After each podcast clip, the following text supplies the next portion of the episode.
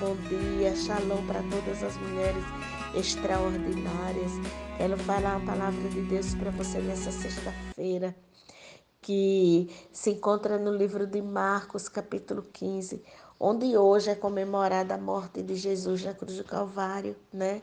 E muitos comemoram de uma forma errada, mas nós cristãos entendemos que a morte de Jesus na cruz do Calvário foi algo tremendo. Ele trocou, ele morreu a nossa morte para nos dar a sua vida. E a palavra de Deus diz em Marcos capítulo 15, versículo 33, que chegada a hora sexta, houve trevas sobre toda a terra, até a hora nona. A hora nona, clamou Jesus em alta voz, dizendo: Eloi, Eloi, lama sabachthani, que quer dizer: Deus meu, Deus meu, por que me desamparastes? E a palavra. Desculpe. E a palavra de Deus diz que, que os que estavam ali, alguns diziam que vê, ele está clamando por Elias. E um deles correu, embebeu uma esponja em vinagre e pondo-a na, na ponta de um caniço, deu-lhe de beber, dizendo: Deixa ver se Elias me tirar daqui. Mas a palavra de Deus diz que Jesus, dando um grande brado, expirou. E o véu do santuário rasgou-se em duas partes, de alto a baixo. O santuário, o centurião que estava em frente dele, vendo que assim expirava, disse: verdadeiramente este homem era o filho de Deus. Aí a palavra de Deus diz que estavam ali as mulheres, Maria Madalena, Maria mãe de Tiago, menor, e de José e de Salomé, as quais, quando Jesus estava na Galiléia, o acompanhavam e serviam, e além desta, muitas outras que haviam recebido com ele para Jerusalém. Jesus foi sepultado. Ao cair da tarde, por ser o dia da preparação, isto é, a véspera do sábado. Vindo José de Arimateia, ilustre membro do Sinédrio, que também esperava o reino de Deus, dirigiu-se resolutamente a Pilatos e pediu o corpo de Jesus. Mas Pilatos admirou-se de que ele já tivesse morrido e, tendo chamado o centurião, perguntou-lhe se eles haviam, se ele havia há muito que morrera, ou seja, se já fazia tempo que ele tinha morrido. Após certificar-se pela informação do comandante, cedeu o corpo a José. Este, baixando o corpo da cruz, envolveu em lençol que comprara e o depositou em um túmulo que tinha sido aberto numa rocha e rolou uma pedra, uma grande pedra, à entrada daquele túmulo.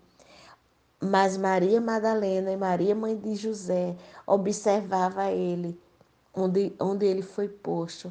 Aí a palavra de Deus diz que, passado o sábado, Maria Madalena, Maria, mãe de Tiago e Salomé, compraram aromas para embalsamá-lo. E muito cedo, no primeiro dia da semana, ao, ao despontar do sol, foram ao túmulo. Queridas, as mulheres sempre serviram a Jesus. Você vê, elas foram logo cedo ao, ao despontar do sol. Elas não esperaram, elas estavam sempre à frente.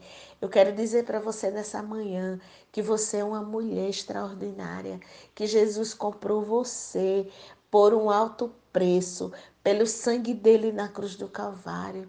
Não meça esforços para servir ao Senhor, para ir à casa do Senhor, para ir adorá-lo. Deixe de lado toda ocupação que tira você da presença do Senhor. Seja como aquelas mulheres. Elas podiam estar cansadas porque elas estavam ali o tempo todo com Jesus. Elas podiam estar exaustas, mas elas estavam ali servindo. Elas estavam ali de frente. Elas estavam ali procurando a melhor hora do dia. Elas estavam ali priorizando o Senhor. Eu quero dizer para você nessa manhã que esse mesmo Jesus que morreu e que essas mulheres foram lá Quando elas, a palavra de Deus diz que quando elas olharam, elas ficavam dizendo entre si: quem será que vai remover aquela pedra? É muito grande. É uma pedra que está na porta de uma rocha. É uma rocha enorme. E olhando, viram que a pedra já estava removida. Queridas, a pedra foi removida. Jesus ressuscitou. Jesus não está mais na sepultura. Sirva Jesus com amor, sirva Jesus com carinho, sirva Jesus com intensidade, sirva Jesus com comprometimento. Pare e pense. Esse Jesus que morreu por você, na cruz do Calvário, morreu por mim e por você. Ele está esperando a nossa atitude em relação a Ele. As mulheres serviram, sustentaram, elas sustentaram o ministério de Jesus. Você precisa hoje dar um passo na sua vida, se levantar em fé, crendo que Jesus está com você, crendo que esse Jesus que foi morto ressuscitou e ele está ali olhando para você. Ah, queridas, o véu do santuário foi rasgado de alto a baixo. Você tem acesso direto ao Pai através de Jesus Cristo. A Bíblia diz que quando elas entraram no túmulo, viram um jovem sentado ao lado direito, vestido de branco, e ficaram surpreendidas e atemorizadas. Ele, porém, lhes disse: Não vos atemorizeis, buscais a Jesus o Nazareno, que foi crucificado. Aleluia, aleluia, aleluia. Ele ressuscitou, ele não está mais aqui. Veio do lugar onde o tinham posto. Mas ide dizer a seus discípulos e a Pedro que ele vai adiante de vós para a Galileia. Lá o vereis, como ele vos disse.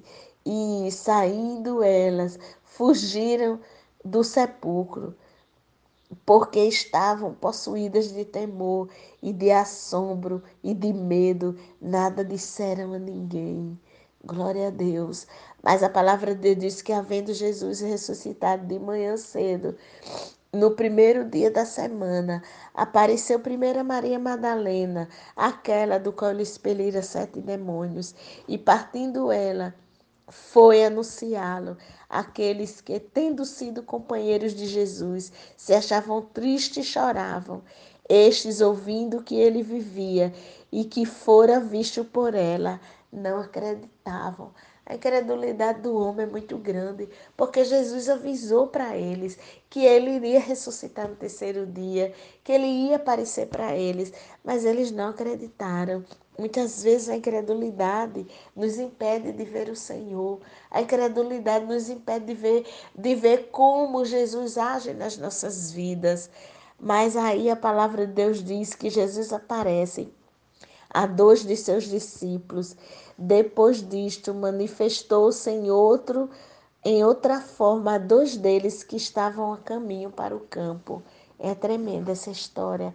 A palavra de Deus diz também que finalmente apareceu Jesus aos onze, quando estavam à mesa, e censurou-lhes a incredulidade e a dureza do coração, porque não deram crédito aos que o tinham visto já ressuscitado. Olha, eles andaram com Jesus, eles sentaram à mesa com Jesus, eles sabiam que no terceiro dia Jesus, ia ressuscitar, Jesus iria ressuscitar, mas eles não deram crédito às palavras de Jesus. Jesus manda dizer para eles que estava ali, que tinha ressuscitado. Mesmo assim, eles não acreditavam a dureza do coração do homem. Muitas vezes, querida, a gente age assim, queridas. A gente age com essa dureza de coração, a gente age com essa incredulidade, não crendo que Jesus pode transformar nossas vidas, não crendo que Jesus pode mudar a nossa história, não crendo que Jesus pode fazer milagres. Ele é o mesmo ontem, hoje e eternamente. Ele vive, ele pode sim fazer milagres, ele pode sim transformar, ele pode sim curar enfermos. Ele pode sim restaurar. Eu quero liberar a palavra de Deus sobre a sua vida nessa manhã, que assim como aquelas mulheres foram ao sepulcro, que assim como aquelas mulheres cuidaram do ministério de Jesus, que você se levanta em fé, deixa as coisas que te atrapalham de lado as desculpas esfarrapadas. Muitas vezes nós damos muitas desculpas para não trabalharmos na casa do Senhor. Eu não estou falando de igreja, de religião, de placa, de multidão. Eu estou falando do seu ministério pessoal, do seu ide que Jesus mandou. Ide por todo o mundo e pregar evangelho a toda criatura. É uma ordem, é uma ordem para evangelização. Não é um pedido, é uma ordem. Ide. Você já foi salva, você já recebeu Jesus como Senhor da tua vida. Ide fazer discípulo. Ide fazer, sirva ao Senhor Jesus. Ele hoje está vivo, está bem vivo, Ele está dentro de nós, Ele está em nós, Ele ressuscitou dos mortos para nos dar a sua vida. Agora pare e pense: o que você tem feito? Desculpas, desculpas e desculpas. Muitas vezes nós damos tantas desculpas, queridas, para não priorizar a obra do Senhor.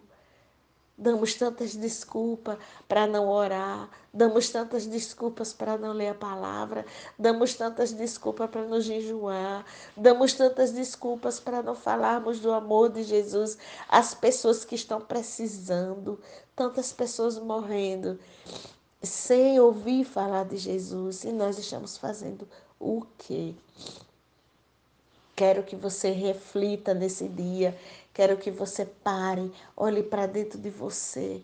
O que eu estou falando não são palavras minhas, são palavras do Senhor Jesus.